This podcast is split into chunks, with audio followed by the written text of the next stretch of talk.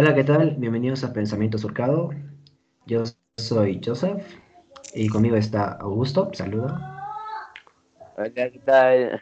Y el día de hoy, por nuestro segundo capítulo, tenemos a un invitado especial, a un compañero, un amigo de tiempos. Eh, se llama Evo. Saluda. Buenas tardes. Bueno, y el día, el día de hoy nos juntamos estos tres seres de luz para ah, hablar sobre un tema presente en todo momento.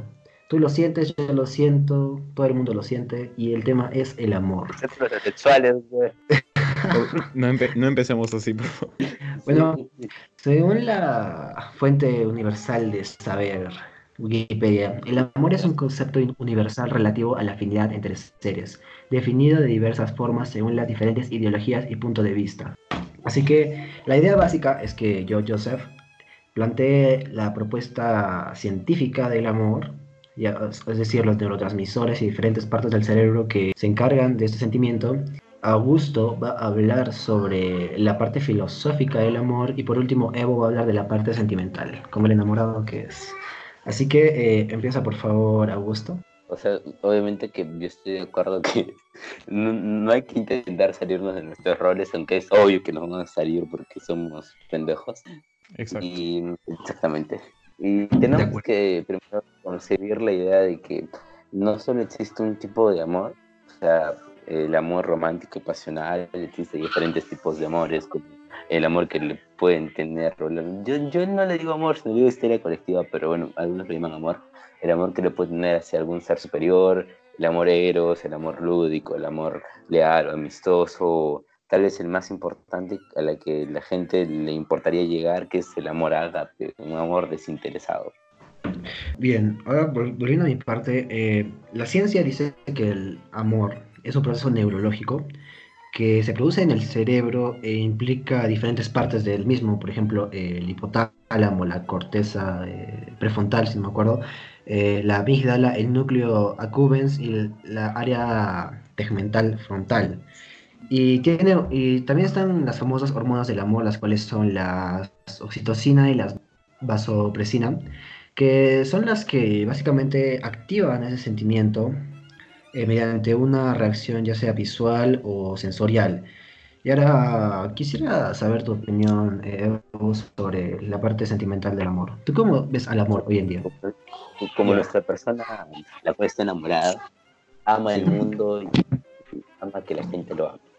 Claro, es muy interesante. Este concepto del amor, y concuerdo en la palabra con, con el señor Augusto, en que existen bastantes tipos, pero claro, el que la mayoría quiere llegar es un amor, un amor puro, como se suele decir, el cual eh, el amor es aquel sentimiento que comparten dos personas que se respetan, valoran y entregan lo mejor de sí mismos en función del bienestar y equilibrio de su relación. No, no existe un amor puro. Eh, un amor puro es un amor desinteresado. O sea, sí existe, sí está definido por muchas eh, escuelas filosóficas, pero sabemos que en la práctica mayormente es imposible o mayormente se le afilia a la, razón de tener hijos.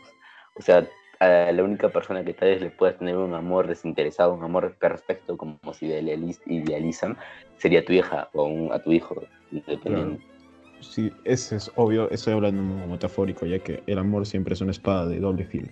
Que en un caso puede, hacer, puede hacerte feliz y en otro caso siempre, siempre te va a hacer daño en algún punto.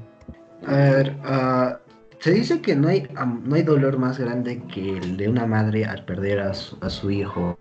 Y es que, ¿cuál es la diferencia entre el amor eh, de familia y el amor de pareja? O sea, ¿cuál es la diferencia entre el amor que siente una madre a su hijo y el amor que siente un, eh, marido a su esposa?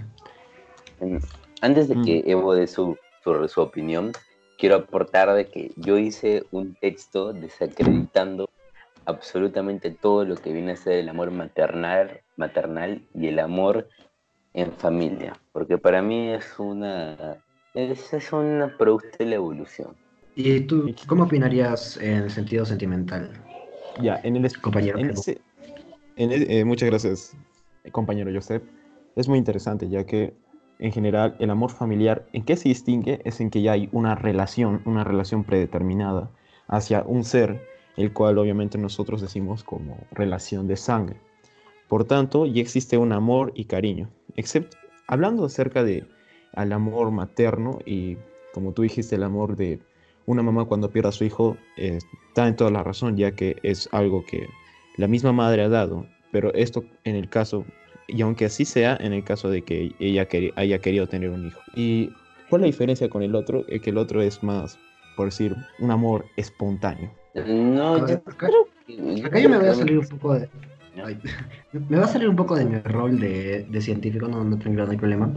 Y quiero decir que como el, amor, como dice, está predeterminado, pero en el caso de algunas, bueno, no estamos entrando mucho en el contexto de, la madre, pero deberíamos abarcar en general, como el amor que tiene una abuela por su nieto, porque una madre tranquilamente, digamos, una chica que tuvo relaciones sexuales, si eran chicos activos, y tuvo a su hijo, pero es un bastardo, o sea, es decir, eh, que no, no lo quiere.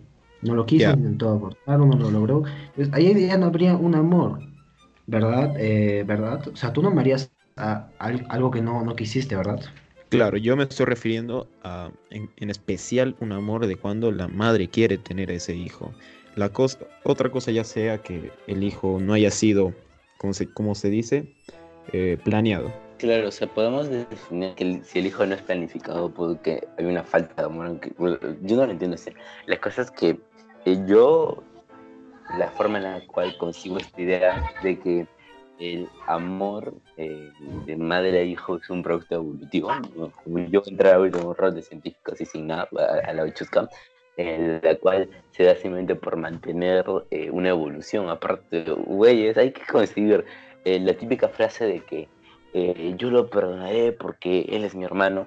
Esto, esto me hace acordar, sí, es verdad, usualmente el, amor ya está predeterminado en las líneas cosanguíneas, por ejemplo, obviamente por supuesto. yo amo a mis, hermanas, y obviamente si, digamos, mi hermana comete un delito, obviamente yo no voy a querer que vaya a la cárcel en, primera instancia, pero luego ya lo voy a razonar y, veré que en verdad es cierta esa condena, pero es imposible que alguien que no tenga un pensamiento más avanzado diga que está bien que su, que su hermana o que esto esté en la cárcel. Bueno, obviamente hay niveles de eso, pero lo principal es eso, de que a nadie le gustaría eh, eso. Y es, por, es, como que una frase también escuché por ahí que se dice cuando una, un, un periódico eh, publica una nota sobre un chico que lo encarcelaron y digamos lo violaron en la cárcel, como el de como el violador de Camila, si no me acuerdo la chica. Y toda la gente sí, que se muera, que le peguen, que lo maten, que lo violen todo. Pero yo pienso, ahora, si fuera tu hijo, ¿te gustaría eso? Claro, ese es una, una, un, un punto de vista muy importante, ya que, claro, siempre va a haber ese amor y esa fraternidad, confraternidad hacia los propios seres. Por ejemplo, como decía, habían personas que se quejaban de un taxista que había violado a una mujer, pero cuando fueron a la casa los familiares negaban todo. Y claro, ¿cómo vas a querer que, por ejemplo, tu papá, por ejemplo, haya violado a una persona? Y... también estamos haciendo un amor familiar, que es justo lo que hemos introducido, pero no hay que dejar de lado el amor social tenemos que tener en mm. cuenta que, como dijeron bastantes filósofos, más que nada los, los, los romanos, no los, los griegos, es de que somos animales sociales y políticos. Convivimos en una sociedad política, la cual es democrática, en la cual nosotros debemos existir y tenemos que ocupar un lugar en este mundo, que van a decir que no existe un lugar establecido en este mundo porque somos basura. Eh, ¿Realmente eh, es válido por un amor social hacerle esto a una persona cuando realmente lo único que le enseñamos es a tener odio y que, o sea, le estamos enseñando que si viola, lo van a violar y que él al salir de, de la cárcel, lo que va a salir mucho más traumado, pues va a poder seguir haciendo eso porque va a concebir que es una idea normal. Pero claro, eso ya es un sistema en las fallas de, de las cárceles y un... Pero en general, claro, en general en donde vivimos es un un país que todavía sigue con demasiado machismo, eh, violencia, y yo sé que eso no se va a cambiar ni acá, ni, ni 30, 50 años. Ah, ahí creo que voy a discernir un poco contigo, discrepar, eh, mejor dicho. Es que yo creo que sí se podría llegar a un cambio, a un cambio de pensamiento, porque bueno, me voy a desviar un poco del tema, pero mira, eh, de acá yo creo que se va a lograr un buen cambio de pensamiento completamente neutral, ya no tan machista como el que tenemos hoy en día, de acá a unos 15 o 20 años, Porque, mm. porque la mayoría de personas que son machistas es, son personas de edad, si se han dado cuenta, o sea, personas de tipo más de 40 años. Y entonces esas, esas personas, bueno, creo que estamos, es un poco frío decirlo así, pero esas personas ya van a dejar de existir a unos 15 a 20 años. Exacto. Y, va a y, el pensamiento, y los que van a subir a esa edad van a ser los que tienen ahora 20, 25 años más o menos. Y esas personas que ya tienen un, un, pensamiento, exacto, millennials, que tienen ya un mejor pensamiento, porque ya no se les ha inculcado solamente lo de familia, de que la, la, niña tiene que estar en la cocina y el hombre tiene que estar en el campo eh, arándoles sino que va a estar también rodeado de entorno de medio como el internet o las redes sociales y se va a dar cuenta de la verdad, de que el machismo no es algo bueno, igual que no es bueno un feminismo excesivo, más bien feminazi. Claro. Así que creo que creo que deberíamos ya volver al tema. Y sí, antes, antes, que tema, un, antes que el tema del, del, del amor, quiero eh, eh, cerrar con un comentario de una frase de Francisco Quevedo, que es un autor del siglo de oro español, que decía lo siguiente. el, tipo ha sido súper criticado por ser machista y la frase dice, si quieres que te sigan las mujeres, ponte delante. Eh, no es una frase la cual esté lejos de la realidad porque ahora hablamos de que el hombre debe tener la iniciativa de que yo, yo he escuchado dentro de mi medio familiar de que hablan de que, ah, mira, es que a la comadre le falta una, una buena sacudida o que le, falta eh, mantener relaciones. O sea, te, juro, es aún existe el machismo tanto en sea clase clase baja, clase media baja, clase media alta, eh, clase alta. Sí, sigue existiendo un machismo especialmente porque nos encontramos en un país que ha sido culturalmente machista desde sus principios. Antes de volver hacia, antes de volver al tema, quiero culminar con una cosa y es que eh, sí, el, yo creo que el machismo hoy en día es un machismo oculto, o sea, que solamente se queda en la familia, que ya no sale de la familia, que no llega a la sociedad. Por ejemplo, lo que tú dices de que, por ejemplo, la comida una buena sacudida, cosas así, pero que solamente se hablan dentro de una familia y ya no se lleva en un contexto social, o sea, usualmente con un, un grupo de amigos demasiado grande o una clase como es como era antes, porque era antes normal que las clases era casi el, 100, el 90% o 99% de hombres y apenas una o dos mujeres. Así que sí podría decir que el machismo ha bajado relativamente bien, pero ahora sí tenemos que volver al tema y, y creo que ya también tenemos que empezar a hablar sobre todo del, del amor social, del amor de pareja, ya no tanto del amor de familia. A ver, ¿cómo alguien se enamora eh, de alguien que apenas ve? ¿Ustedes consideran, solo quiero que me digan, sí o no, eh, sobre todo tú, Evo, ¿consideran que existe el amor a primera vista? Eh, yo personalmente sí, compañero Joseph. ¿Alguna vez lo has experimentado?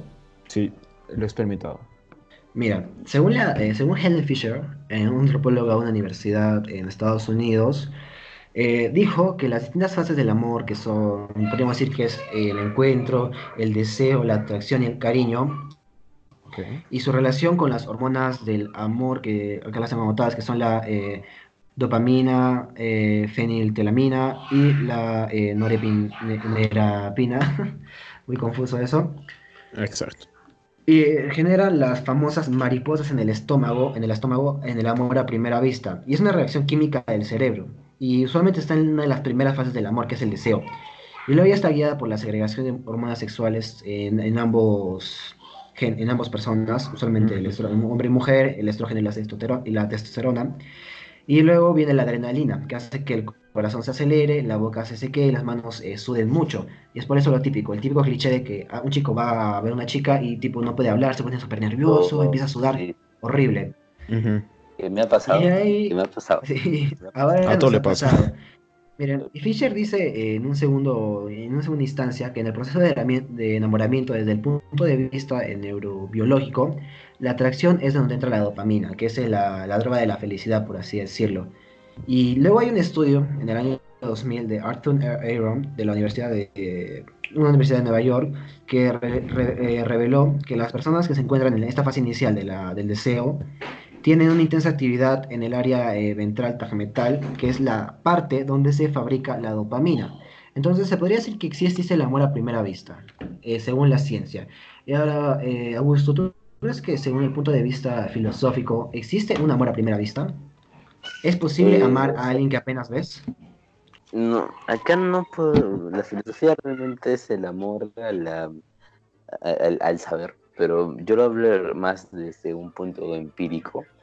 Eh, yo no me he enamorado a primera vista, pero sí me he enamorado de una persona la cual me atrajo a primera vista. Le explico. Eh, una chica, o sea, eh, Maya, fue algo muy improvisto porque abrí mi puerta y de repente la chica estaba ahí, güey, yo me quedé con cara impactado porque, ¿qué, qué, chuchos eres, güey? ¿Qué haces en mi casa? Y era el arón de un amigo.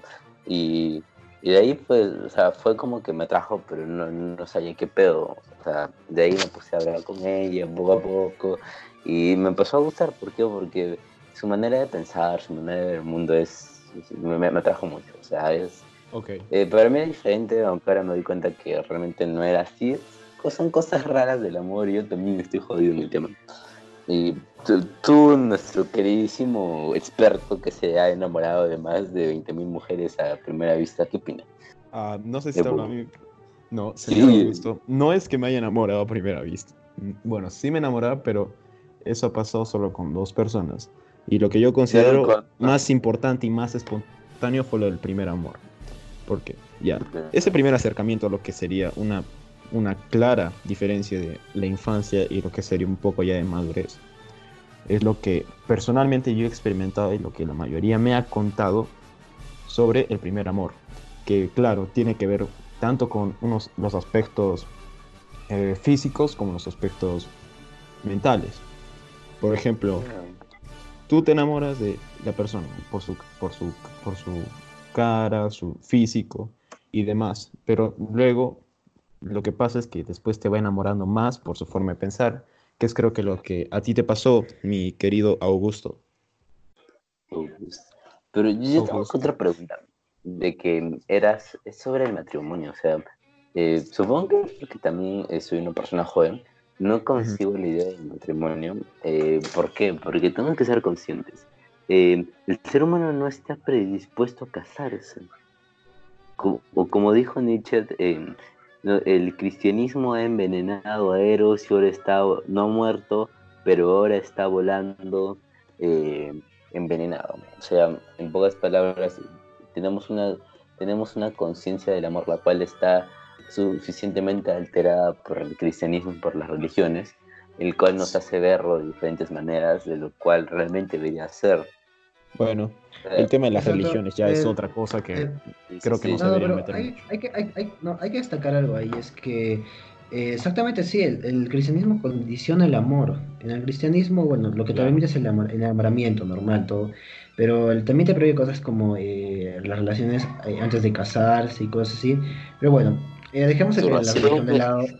Llega a ser un Ahora, interesante, porque estás decidiendo pasar el resto de tus días junto a una persona y tú tienes que saber cómo va a ser esa persona y ya las debió de conocer lo suficientemente como para aceptar eso.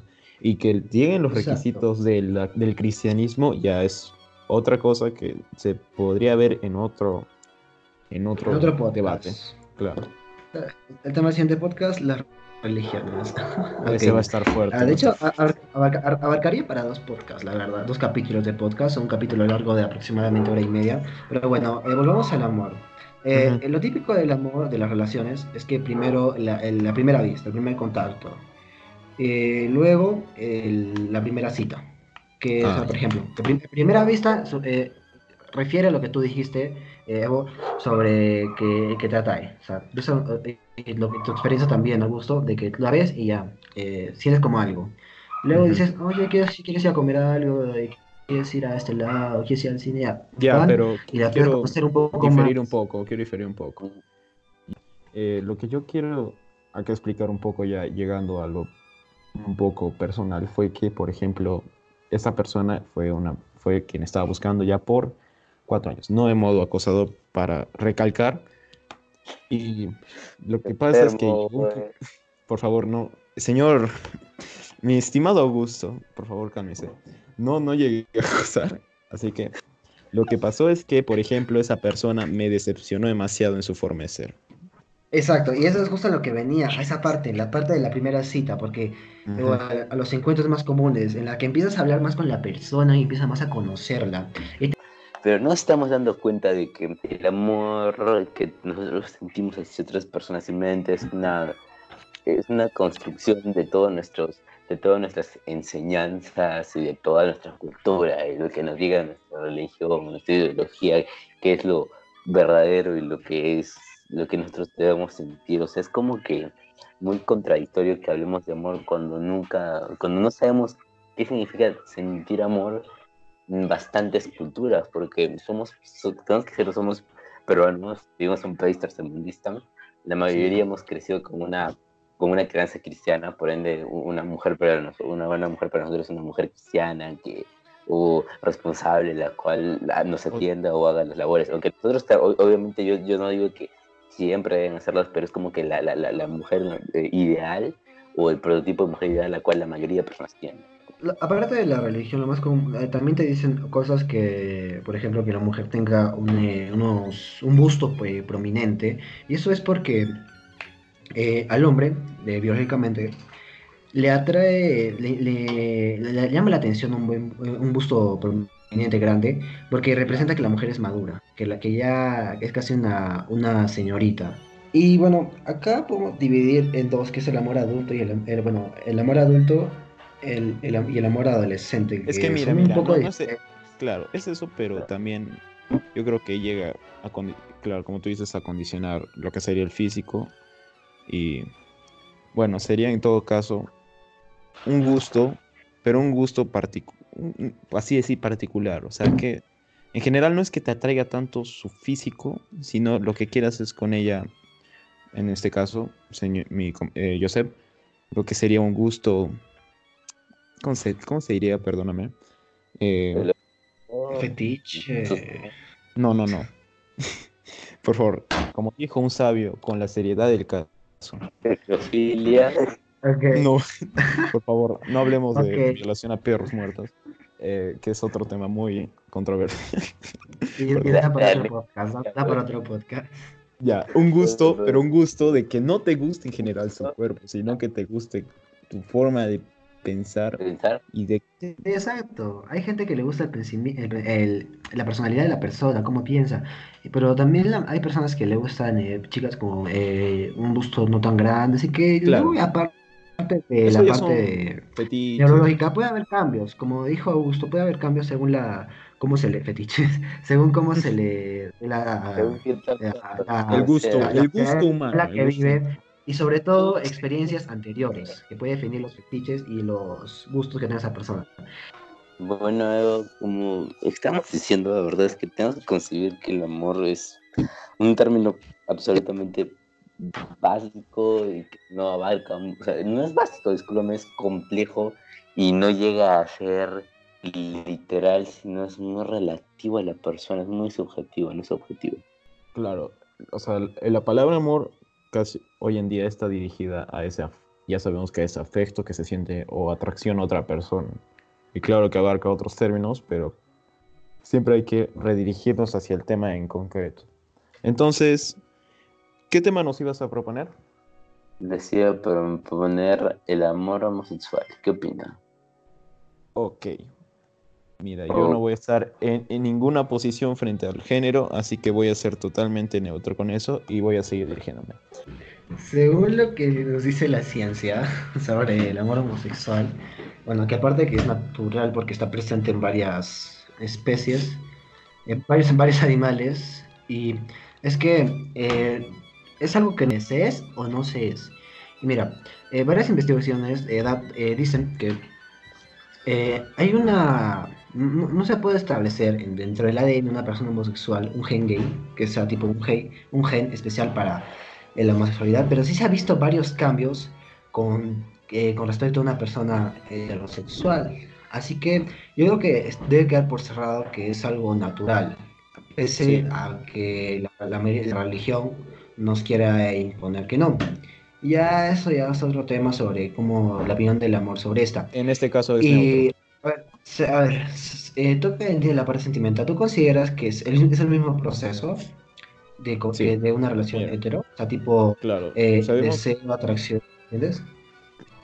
Por naturaleza se supone que el sexo debería atraerse hacia el otro, pero en el caso en que no se consigue una cierta emoción por tener al otro sexo y esa emoción se concibe en viendo al mismo.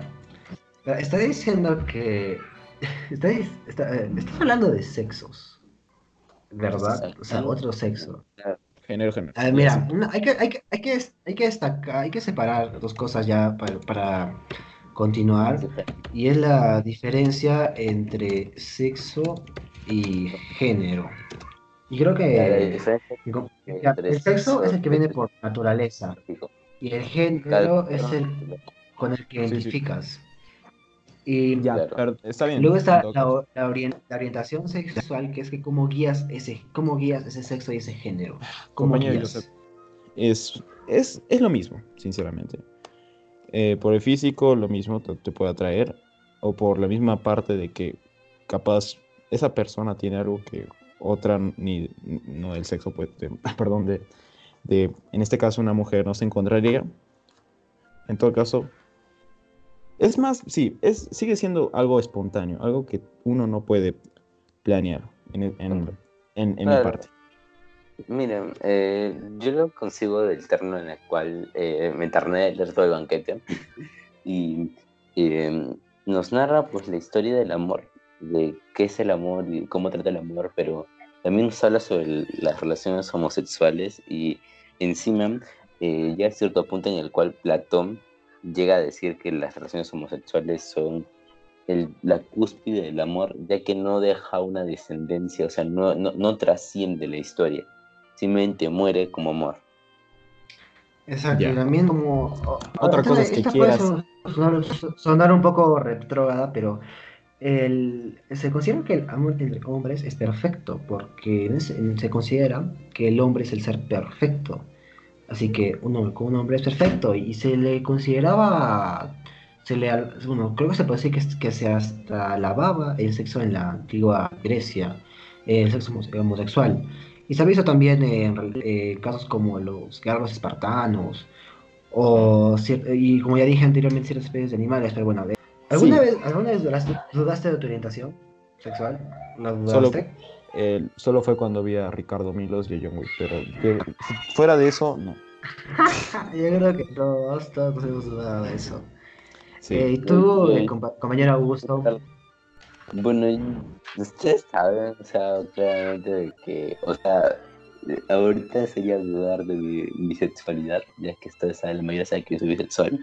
Y, pues no, conceptos básicos no, o sea, ahorita no la dudo, o sea, porque entonces me parece que es como que lo más acertado a lo que he llegado a, que he llegado a estar a lo que soy, así que no puedo negar algo que soy, o sea, no me puedo confundir con algo que yo sí siento que soy. Miren, eh, eh, existen varios campamentos, asociaciones que dicen que curan la homosexualidad tratándola como una enfermedad y o trastorno mental. Y eh, ya sabemos que esto eh, puede generar graves consecuencias en el cerebro y sobre todo traumas.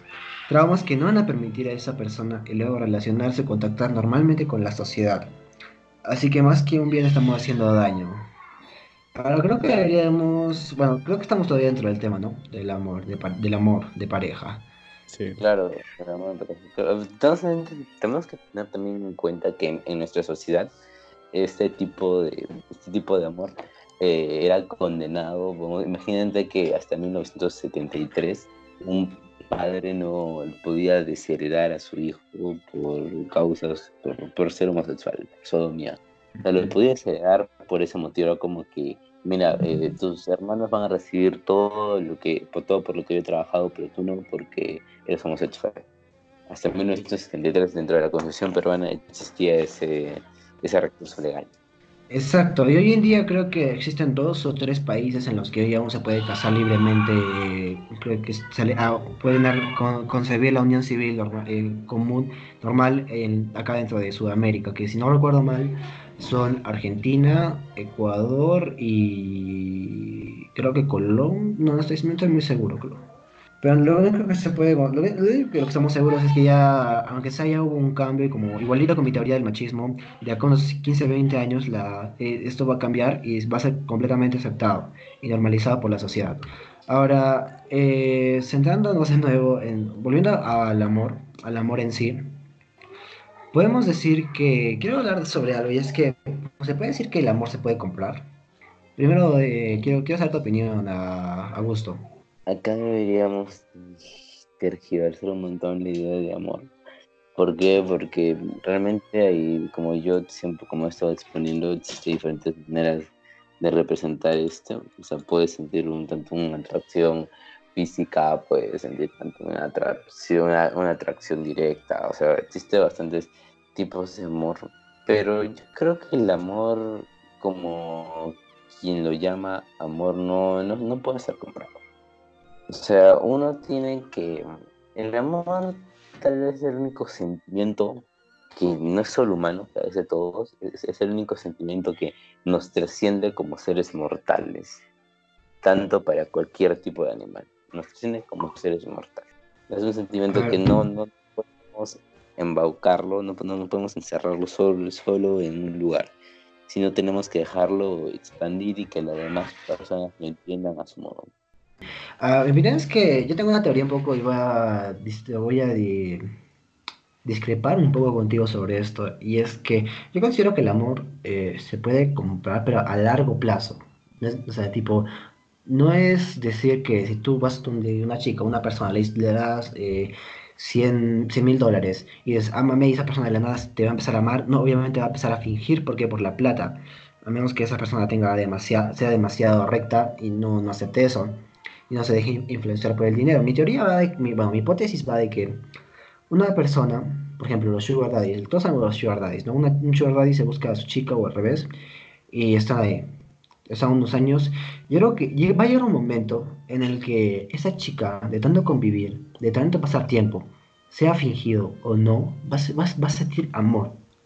Amor por esa persona y que poco a poco se va a evolucionar y se va a convertir en un amor de pareja típico y corriente.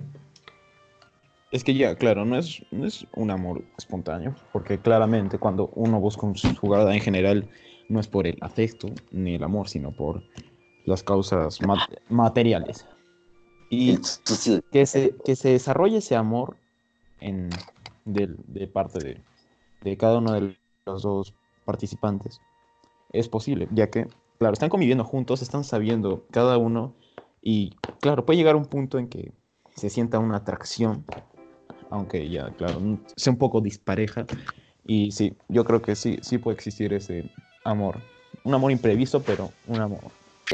La cosa es que mm, yo pensaba que a lo que, al punto donde llegabas era en que nosotros íbamos a estar hablando, pongamos, de que eh, un ejemplo, me gusta, no sé, me gusta una chica que se llama eh, Nicole.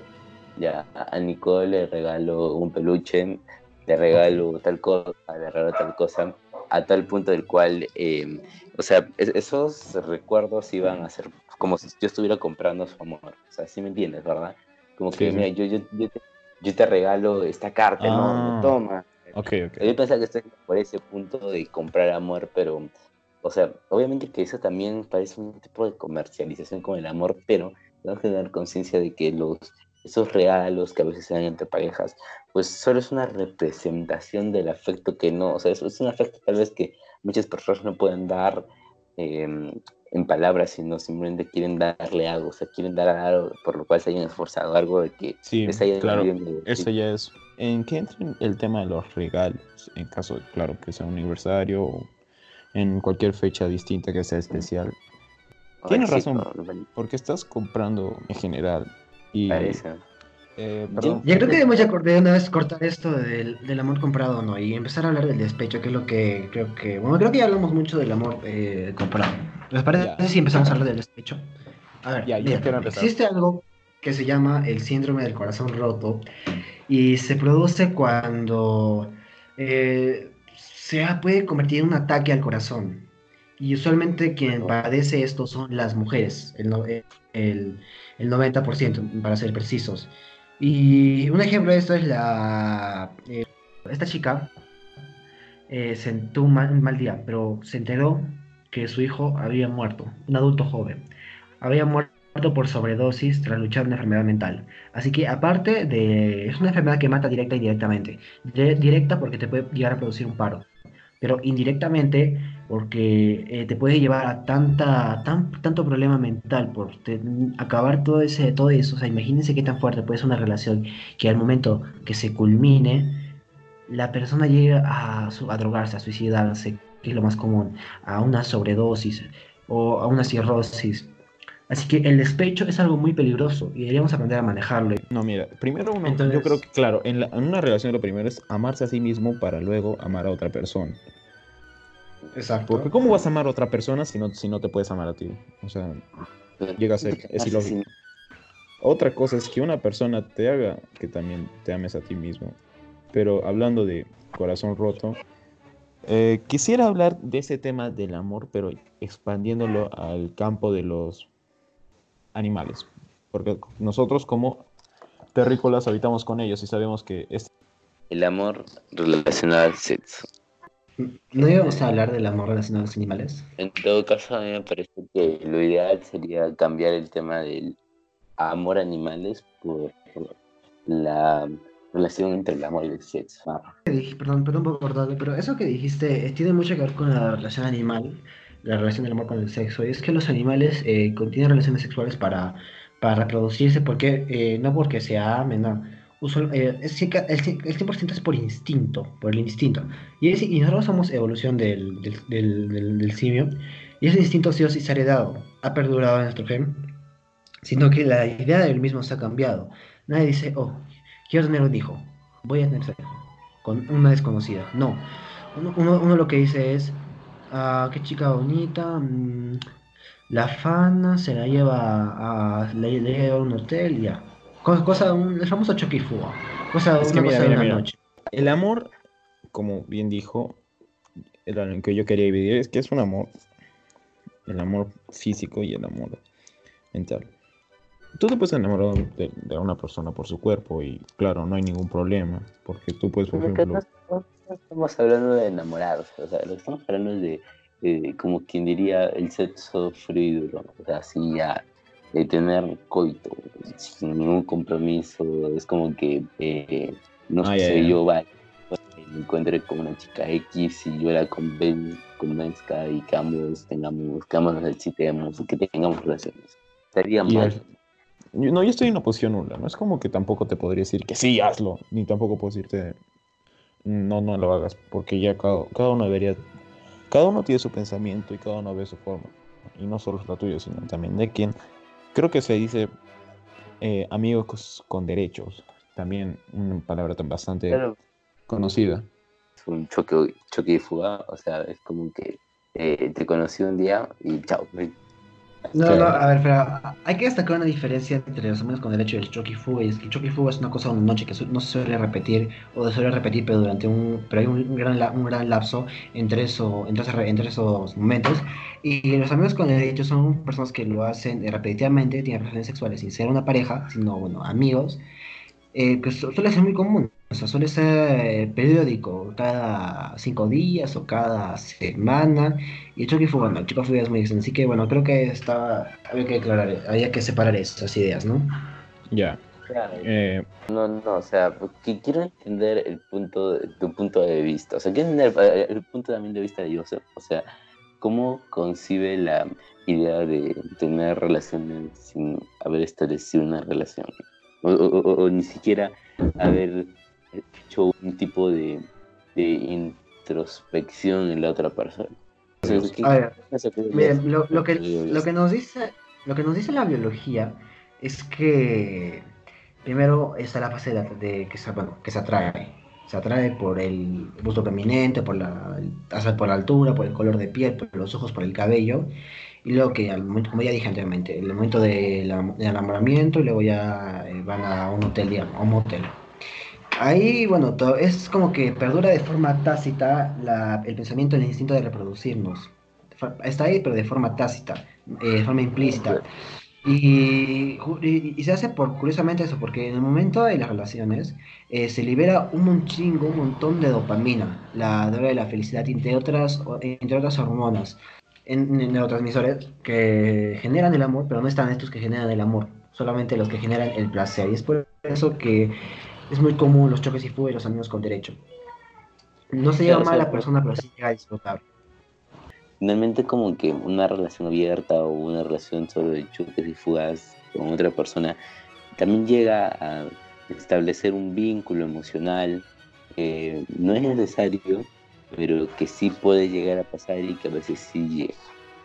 Es muy similar a lo que yo dije los sugar daddies, de que sí es por pasar mucho tiempo con esa persona y más en el campo sexual, eh, sí o sí van a generar ese amor y también puede ser de que una, la ausencia temporal de esa persona que te produzca ese sentimiento te puede generar ansiedad y estrés, pero bueno, creo que ese más venía el tema anterior de la, del despecho, pero sigamos esta línea. Y tú, eh, compañero, eh, compañero Evo, ¿qué opinas del choque y fútbol a los amigos con derecho? ¿Tú ves que está bien o está mal en el punto sentimental? Bueno, es, es que ya claro cabe entre cada persona, pero en mi caso yo lo que busco es una relación, una relación bonita, una relación que abarque todo y a la vez nada. Sé que es un poco confuso, pero... ¿Qué quieres decir con todo? ¿Quieres entrar en, el ámbito No, no, no, no. Espera, espera, espera, Estoy hablando obviamente metafóricamente, no literal, ¿ok? Claro, sí. Estoy hablando en aspecto sentimental y hablar acerca de los amigos con derechos que ya sabemos que es como un tipo de contrato. A veces puede dañar al corazón porque te hace dudar, no solo de lo que buscas, porque tú puedes tener un objetivo, ya, y siempre va a haber una cosa que te, que te haga cambiar de opinión, siempre va a pasar. yo, yo puedo decir lo mismo, pero un concepto más biológico, considero que eh, eh, en, lo que difiere los amigos con derecho y el cariño o sentimientos atractivos que se, se pueden sentir o el amor que pueden llegar a sentir con el, eh, el amor que se puede que puede llegar a sentir una chica que solo tiene un daddy sugar es de que por antelación existe una atracción sexual o sea existe algo que los conecta o sea algo que los atrae a ambos es como que ah, mira todos oh, me excitas en cambio la otra chica es que simplemente se siente atraída a un objeto material, no al Señor o no a, la respectiva persona. O sea, es como que es lo que separa esa línea. Y yo, yo no lo experimentaría. ¿Por qué? Porque considero que las personas, si desean y no obligan a nadie a sentir placer, pues, ¿por qué no? O sea, no, no se hace daño y lo que se hace más que nada, o como yo veo que es lo que se hace, es sentir placer. El ser, humano está, el ser humano está hecho para sentir placer, siempre y cuando no le provoque daño. ¿Qué, opinan de la promiscuidad? ¿De la qué? De la promiscuidad. ¿Promiscuidad? Eh, mira, en es, diferente... el es el comportamiento de una persona que cambia frecuentemente de pareja sexual buscando solamente el placer. O sea, muy similar a los amigos con derecho. Ya, ya. Oh, ya. Eh, ¿Quién va a dar su punto de vista primero? Augusto. yo, creo que considero que es como el, yo creo que es como el limbo entre los amigos con derecho y el choque y fuga. Y es que en los amigos con derecho suele ser como amigos, personas que ya se conozcan. Y en el choque y fuga puede ser hasta un desconocido. Y en el caso de la promiscuidad, eh, que es el limbo, eh, son personas que buscan, podría hacerlo con tener relaciones con un extraño, pero que les gustaría volver a repetirlo, pero no necesariamente con la misma persona, ¿entiendes? Es como un choque y fuga muy repetitivo, muy repetitivo, ¿entienden? Como que no se complace con la misma persona. Exacto. Exactamente, me escuchan. Yo creo que lo que se refiere a la promiscuidad y también por lo que yo recuerdo que significa el término, es de que se definen a una persona en una relación es una persona la cual trata de buscar, eh, es una persona que cambia obviamente, la definición es una persona que trata, que busca parejas sexuales en diferentes lugares, o sea, que, es un, como podríamos llamarlo hoy en día, un mujeriego, el cual se acuesta con uno y con otro y con otro y con otros. Realmente no es un limbo entre amigos con derecho y choques y fugas porque solo hablamos de un adjetivo que califica este tipo de ideas eh, machistas, a veces llegan a ser machistas como que, ah, mira, este tipo se acostó como con 20 mujeres en una semana, no manches, yo quisiera ser como él. ¿De qué nos dicen? Que está bien utilizar a mujeres como un aparato sexual. ¿Por qué? Porque ese hombre puede con 20 mujeres y tú no puedes. Que obviamente en muchos casos tal vez no, solo, no es solo por la atracción sexual que yo digo que existe en todas partes, sino que puede ser por drogas, por dinero, porque a veces las obligan a las chicas porque tienen materiales escondidos de ellos. O sea, e, e, ese es el problema tal vez con los choques y fugas, con los promiscuos, es que no llegan a respetar eh, un límite, la privacidad. Claro, claro. Es que, mira, claro. Tú me dices que la, no es tan mala la promiscuidad, no es tan mala. Como la idea que se sobre todo en el catolicismo, no es tan mala. Es que ya es una mm, idea un poco retorcida, en general. ¿Por qué retorcida? Compañero, Evo, quería decir algo, creo. Ya no es encontrar la felicidad en una sola cosa, sino experimentar, pero yo no, en mi, en mi, en mi posición, yo creo que no está muy bien esto. no está muy bien ver a las no está muy bien. sexuales como solamente no está muy bien visto verlo. No, pero vea, tú, acabas de decir que según tu posición está muy bien. Entonces, tú, tú, tú como persona, como Evo, ¿consideras que, eh, eh, que, que, que está mal? Sí, en ciertos aspectos. En ciertos aspectos. Entonces, podrías rescatar algo, tú. Tú como Evo Mondani, ¿podrías rescatar algunos aspectos de la promiscuidad que sean, no sean tan malos? Ya, primero que estás buscando algo. Algo que no puedes encontrar. Y después porque estás, estás, estás, consiguiendo felicidad. Claro, que no en, un aspecto muy bueno que digamos, pero estás consiguiendo un placer, placer, como dice mi compañero Augusto. Claro, exactamente. Yo no defino la búsqueda de felicidad, la promiscuidad de las relaciones sexuales. Busco la, la, el, punto de la, búsqueda absoluta de un placer, algo que nos satisfaga como seres humanos. Nos encontramos en un mar insaciable de ideas, pensamientos, y especialmente de, de ilusiones y desilusiones. El amor es una ilusión, es ilusión a su vez. Es, un es una espada de doble filo, es una espada de doble filo. Sí o sí, lo más probable es que te termines haciendo daño que tú termines haciendo daño a las personas.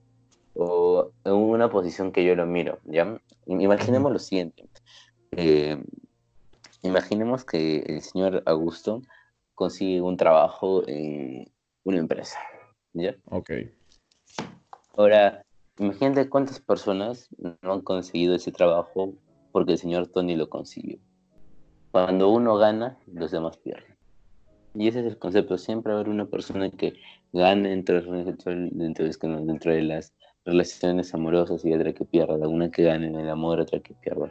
Finalmente, el ser humano está atado a eso, siempre perder o ganar, a sentirse mal o sentirse bien. Es, el amor es, es eso es una competencia muy repetitiva y muy, pero muy, pero muy larga, en la cual se trata de buscar no hacerle daño a la otra persona, pero siempre vas a saber que le puedes hacer daño. Es como jugar con, imaginas como, es como si tuvieras en un vaso de gasolina y un encendedor y estarías con uno prendido y con otro moviéndolo como loco. Ya, o sea, oh. en algún momento algo va a pasar. Claro, y ya, ya es cuestión, uno sabe, porque con experiencia uno sabe lo que, a lo que se arriesga uno al, aceptar enamorarse y al estar con otra persona. En todo caso, ya sería decisión de cada uno ver si acepta, eh, en, claro, estar con la pareja. Hay que vivir con ese miedo de, convivir con ese miedo de hacerle daño a, a la otra persona, aunque uno no lo quiera, pero bueno, creo que nos falta aclarar algo que no se dijo al comienzo del podcast, eh, que es que nuestro compañero, nuestro invitado acá especial, Evo, sí, sí. no es acá. ¿Nos, podrías explicar tu nacionalidad? Perú. Yo soy extranjero, vengo de, del Estado Plurinacional Boliviano. Ahí en tu país, en el Estado Plurinacional de Bolivia, eh, ¿tú ves la relación, las relaciones ah, de pareja son igual similares a las peruanas? Porque me da curiosidad eso, si la geografía, la posición del país, eh, eh, descartando el ambiente, el ambiente religioso, solamente quedamos con lo cultural y tradicional, ¿tú crees que es diferente a la peruana? ¿Tú habías vivido ya varios años acá en Perú? No, eh, sí. Bueno, en general, el amor que se puede diferir o, o, que sea, o que es diferente es un poco que sí, ahí sí está más fuerte que sería tanto el machismo. Aunque claro, ya, sabía, ya había una gran diferencia en la, en la política, que es en especial donde hubo una gran diferencia de... Bueno, no diferencia grande, pero fue, fue mitad, mitad hombres y mitad mujeres, lo cual para nuestro gobierno significó demasiado, un gran cambio. Escucha, escucha. Eh, yo, yo considero... Bueno, o sea, tenemos que tener conciencia de que nuestro queridísimo amigo Evo, que ha venido del Estado Plurinacional de Bolivia, eh, se ha instalado en una ciudad o en diferentes ciudades las cuales comparten la misma cultura que él ya tenía. El, problema sería, pongamos, que una persona de la sierra vaya al norte, porque si hay cierto desbalance, o sea, vamos, las personas del norte llegan a tener relaciones sexuales eh, a una mucho más temprana, tienen un despertar sexual mucho más apresurado que las que las personas que viven en la sierra. ¿Por qué? Por un tema tanto cultural, luego alimenticio y geográfico. Como podemos ver, tal vez los hermanos venezolanos, son más abiertos esto. Pero claro, no, los venezolanos ya es, es otro, es, es muy interesante. Pero en Bolivia lo que se puede resaltar es, claro, una gran diferencia. No, acá en Perú, por ejemplo, ya hay la mayoría de ciudades ya están con un buen cambio o con un cambio ya acertado. En cambio, sigue, habiendo ese, una cultura bastante, bastante, bastante querida, perdón, pero que no acepta el, idioma. La buena del Estado plurinacional. Sí. Estaría interesante un tema de la de eso hablamos, compañero Evo, justamente de eso hablamos en el anterior podcast, que si lo ha escuchado, que probablemente no. Eh, dijimos que hay un, un, problema para el patriotismo, es la, las diferencias culturales que hay entre regiones, en, que hay entre varias regiones. Pero bueno, eso ya es completamente salido del tema. Volvamos al amor, a lo que nos cierne acá. ¿Cuántas veces se ha enamorado, compañero? ¿Cuántas veces se ha enamorado? ¿Perdón? ¿Cuántas veces usted se ha enamorado, ya sea acá o en Bolivia? ¿Cuántas veces se ha enamorado? Eh, así, así de verdad, dos. Dos. ¿Ambas acá en, de personas peruanas? Sí, personas peruanas. No, eh, muy bien. Yo, sé, yo también lo tenía entendido nuestro queridísimo compañero eh, Evo viajó a México. Ah, sí, sí. Viajé a México. Para contrarrestar las culturas que existen en diferentes lugares del mundo para podernos dar una opinión más precisa sobre este tema. Uf, en México está terrible el, feminismo y todas esas cosas. A ver, si México es uno de los que más despertó este pensamiento feminista, pero bueno, yo creo que el feminismo debería ser el próximo, el próximo tema del podcast, bueno, el, sí, del, del, próximo podcast, perdón la redundancia, que sería el tercer capítulo de este podcast de esta temporada llamada Opiniones.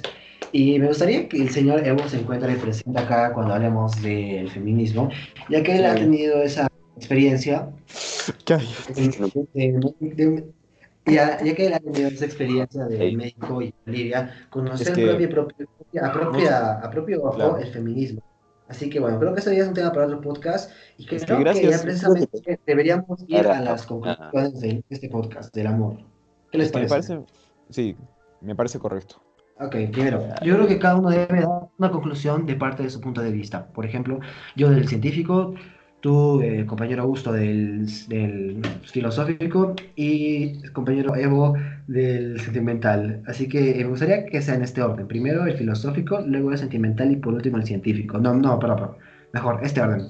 Me gustaría que fuera de este orden. Primero el filosófico, luego el científico y luego el sentimental. Yo creo que mejor primero es el sentimental. Todo caso, vamos a dar las conclusiones y vamos a empezar con la conclusión de nuestro compañero Evo. Muchas gracias, compañero Augusto. Y para finalizar, en este caso, lo que sería en mi posición, el amor es algo que va a existir hasta, hasta el probable día de tu muerte y que capaz puede ser que en una etapa se desarrolle más o en otra se desarrolle menos, pero siempre va a estar ahí presente en los diferentes tipos de amor que ya se habló en esta hermosa charla. Y sí, el, el, amor es espontáneo y es un sentimiento ilógico. Y eso lo hace genial. A ver, según el punto de vista de la ciencia, el amor es un conjunto de sustancias, neurotransmisores, como la dopamina, la oxitocina, entre otros, los cuales si se suman dan como resultado el amor. El amor se podría decir que es una fórmula, una fórmula de sentimientos que conlleva un proceso, un proceso casi, casi, casi como el método científico. Eh, analizar, ver, ver a la persona, luego comenzar a hablar con ella, conocerla más profundamente y por último, eh, y, ver si mediante cómo uno se siente, porque es algo que no controla, cómo se siente uno con esa persona, si se siente bien, se siente alegre, se siente feliz, se siente cómoda, libera, libera ciertas hormonas, va a decir si es la pareja correcta o no.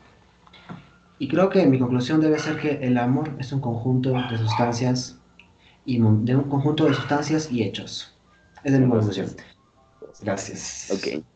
Eh, yo considero, bueno, mi conclusión es la siguiente, que el amor es algo que trasciende el conocimiento humano, no, no de un punto de qué lo produce, sino de un punto de qué es sentirlo o cómo podemos definirlo, ya que es muy, muy relacionado siente o que él piensa o él, de qué cultura viene. Muchos filósofos han analizado el amor como un dolor de cabeza, otros lo han analizado como la cosa más bella que puede resultar en el mundo, pero podemos concluir de que el amor no es ninguno de estos dos, es luz y oscuridad. Nos enseña que puedes sentirte feliz en un momento o puedes sentirte triste en otro, que solo somos manchas que nos veamos afectados por nuestros vagos y inmundos sentimientos. Perfecto, y ahora, la verdad, a los que eh, muchas gracias por escucharnos. Con nosotros será hasta la próxima y sobre todo, muchas gracias, eh, compañero Evo, eh, compañero Evo, gracias por darnos el gracias, punto Gracias, Joseph, gracias, Augusto. Gracias. genial. esperamos que estés presente en el próximo podcast que seguramente va a tratar del feminismo y otra, otra vez otra cosa. Y también agradecer a Augusto por su participación por el punto de vista filosófico y me parecería apropiado que despidas también a la gente.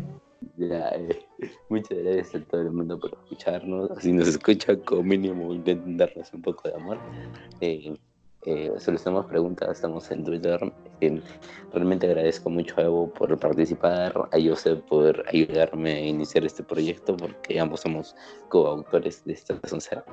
Y como dije, somos gente pendeja hablando sobre temas pendejos y usando palabras pendejas para hablar con, para comunicarnos con gente la cual puede que tenga o no tenga nuestro punto de vista, pero siempre con respeto nunca queremos dañar a nadie. Exacto. Y pues su queridísimo Evo. Muchas gracias. Me gusta estar con ustedes. Ojalá me encuentren en otros podcasts posteriores.